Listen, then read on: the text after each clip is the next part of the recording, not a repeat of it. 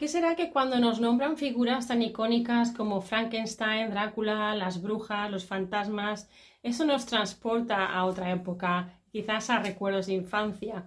Bien, por un lado es por esto, es porque nos recuerda, nos transporta a una época que quizás consideramos mejor, que nos trae recuerdos de quizás de verlos con, o de leer a escondidas o de ver y compartir con nuestros familiares, padres, hermanos estas series o estas películas. Pero a un nivel mucho más profundo lo que vemos es que, como decía el analista y psiquiatra Carl Jung, lo que conecta es con algo mucho más profundo de nuestro inconsciente. Conecta con lo que él llamaba el inconsciente colectivo y por lo tanto donde se encuentran las figuras arquetípicas. Bien, precisamente de esto es de lo que te quiero hablar hoy en el vídeo de esta semana, en el que vamos a ver por qué todas estas imágenes, por qué todos estos iconos, por qué todas estas figuras que parecen que sean inmortales nos siguen llamando la atención, nos siguen llamando a, la puerta de nuestro inconsciente, qué es lo que hay detrás de todo esto y cómo puedo sacarle provecho desde un punto de vista de desarrollo personal y también desde un punto de vista también personal, pero también eh, profesional. Entonces, amigos, amigas, si te interesa este tema y te apasionan los monstruos clásicos y no tienes suficiente y, y cada vez quieres más te siguen encantando y quieres saber qué hay detrás en nuestra psique, nuestra, en nuestro inconsciente, este vídeo es para ti.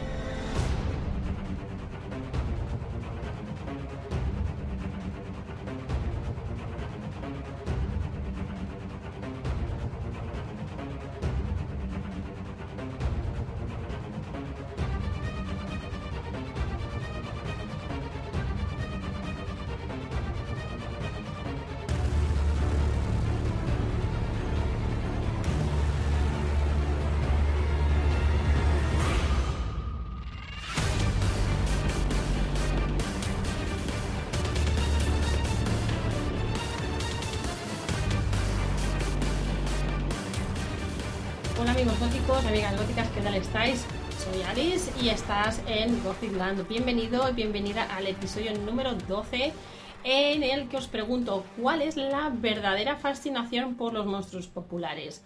Pero antes de entrar en materia, dejarme que os invite a que apoyéis este proyecto visitando mi página de Patreon.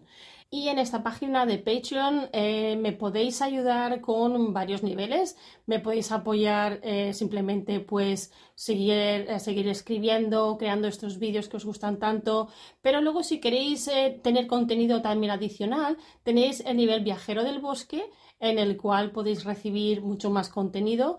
También podéis ir al, nivel explorador eterno en el que se añaden más elementos. Además podéis hablar conmigo, tenéis acceso a otro tipo de contenido.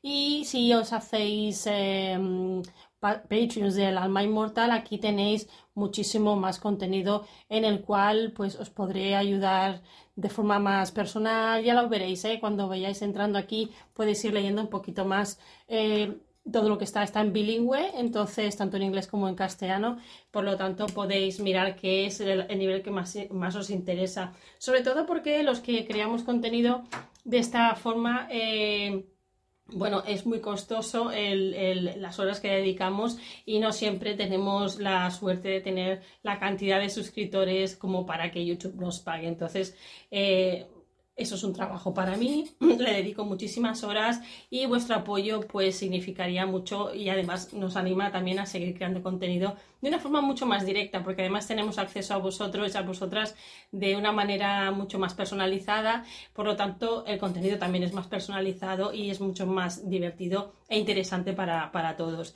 Entonces, hecha esta invitación y esta auto, autopropaganda que me tengo que hacer para poder continuar con el canal, vamos ya al contenido de esta semana en el que decíamos que vamos a tratar cuál es la verdadera fascinación por los monstruos populares. Y para hacer esto, para hablar de esto, vamos a tocar, voy a tocar tres puntos principales, que van a ser para qué sirven los monstruos dentro de la literatura gótica y qué representan. Vamos a ver cuál es el papel de los escenarios góticos y qué es lo que podemos explorar a través de ellos. Así que vamos a empezar primero con la pregunta ¿para qué sirven los monstruos dentro de la literatura gótica y qué es lo que representan? Bien, Dentro de la literatura gótica, los monstruos a menudo sirven como encarnaciones de miedos, deseos y ansiedades sociales. Representan los aspectos más oscuros de la naturaleza humana que están reprimidos o marginados en la sociedad. Bajo una lente junguiana pueden verse como símbolos arquetípicos que emergen del inconsciente colectivo. Esos arquetipos son patrones o símbolos universales heredados de nuestros antepasados y compartidos entre culturas. El siguiente aspecto que quiero tocar es cuál es el papel de los escenarios góticos. Bien, el papel de los escenarios góticos también es muy importante, ya que en las narrativas góticas, a menudo sombrías y misteriosas, vemos que se reflejan los paisajes internos de los personajes que luchan con sus propios demonios internos también. Entonces, los escenarios góticos incorporan con frecuencia umbrales como puertas, entradas o puentes que simbolizan transiciones entre diferentes estados o reinos psicológicos. Eh, el agua, sobre todo, es muy importante, como veis en la diapositiva, en el vídeo. Y cruzar estos umbrales, como ya hemos visto en otras ocasiones, suele significar una transformación psicológica o un enfrentamiento con lo desconocido. El número 3, el punto 3, ¿qué podemos explorar a través de ellos? Vemos que los monstruos, los populares, como los vampiros, los hombres lobos, los fantasmas, lo que era nombrado al principio, proporcionan un marco simbólico a través del cual los autores exploran temas como la mortalidad, la sexualidad y lo desconocido. Entonces, algunas de las figuras arquetípicas que representan la, son la sombra, que aquí encontramos los aspectos reprimidos u ocultos del yo. También encontramos el ánima y el animus, que simbolizaría el aspecto contrasexual dentro de cada individuo. Claro, en la vida real todos estos elementos arquetípicos los encontramos en varios sitios. Los encontramos tanto en el folclore, los encontramos en los cuentos de hada, los encontramos en los mitos, en la literatura, como es nuestro caso, pero también los encontramos en los sueños. Entonces, todos estos elementos, cuando eh, los identificamos y conseguimos integrarlos, es cuando eh, evolucionamos hacia nuestro proceso de individuación, que es aquí donde el, desarrollo personal tiene lugar. Entonces, por eso trabajamos la literatura gótica desde esta perspectiva junguiana, para entender qué es lo que pasa en el inconsciente. Pero todo esto es lo que hacemos ya en cursos y por eso te quiero invitar que si es algo que te interesa, que quieres trabajar en profundidad, aquí en estos vídeos eh, nos da tiempo solo a hacer pequeñas pinceladas, pero no de verlo todo en global. Lo que quiero hacer es invitarte a mi mentoría que ya empezó en enero, pero que te puedes enganchar a ella. Eh, son, es una mentoría de siete meses en la cual hablamos de la exploración, hacemos una exploración de la psique gótica. Eh, como decía, son siete meses y tratamos varios temas. Em, a ver, tratamos temas, muchos ejemplos de, películas, de series, de literatura. Todo lo que aquí no me da tiempo a hablar lo hablamos en el curso. Por lo tanto, te animo mucho a que, a que vengas, a que te apuntes, porque además, eh, bueno, somos poquitos de momento porque es un curso nuevo en el mercado, que es la primera vez que lo lanzo, y de momento está a un precio muy, muy asequible. Eh, con el tiempo estoy haciendo más contenido del que pensaba, por lo tanto, tiene un gran valor. Ya empiezo a tener testimonios que se encuentran muy a gusto en el curso y están aprendiendo muchísimo y por lo tanto creo que es eh, un momento ideal para que no pierdas esta oportunidad.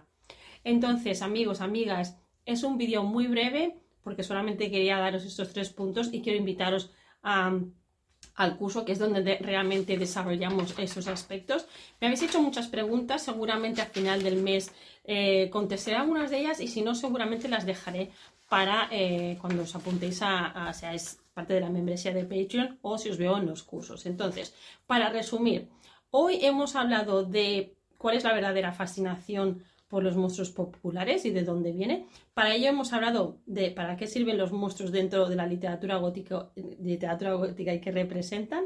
Hemos hablado de cuál es el papel de los escenarios góticos, qué podemos explorar a través de ellos y cómo todo esto resuena con eh, nuestra infancia, con nuestro entorno social, con cualquier cosa que nos ha ido mm, traumando, nos ha ido formando y qué es lo que nos resuena a nosotros cuando vamos a este espacio gótico que es tan importante.